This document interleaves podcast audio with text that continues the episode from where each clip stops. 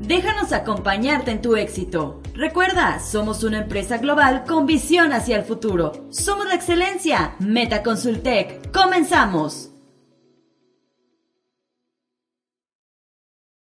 Hoy vamos a hablar acerca de la capacitación y entrenamiento en grupos de adultos, para lo cual me gustaría invitarte a que iniciemos realizando una breve reflexión.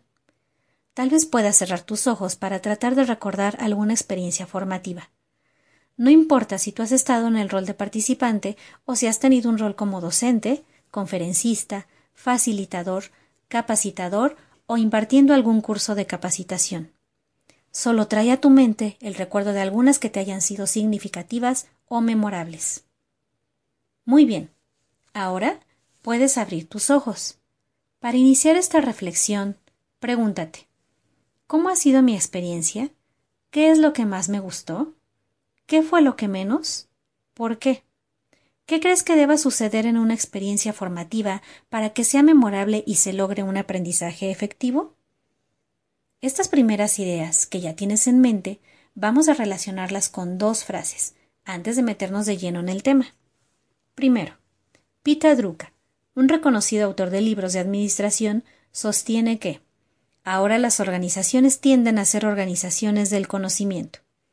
Por otro lado, Peter Senge, autor de la quinta disciplina, menciona que capacitación no significa adquirir información, sino expandir nuestra aptitud para lograr los resultados que deseamos.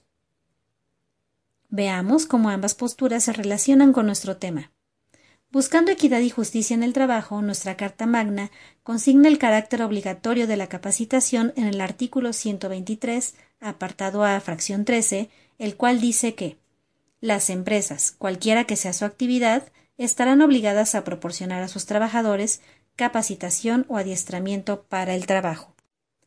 El objeto de dicha capacitación o adiestramiento debe ser actualizar y perfeccionar los conocimientos y habilidades del trabajador en su actividad, o nuevas tecnologías, preparar al trabajador para ocupar una vacante o puesto de nueva creación, prevenir riesgos de trabajo, incrementar la productividad y, en general, mejorar las aptitudes del trabajador.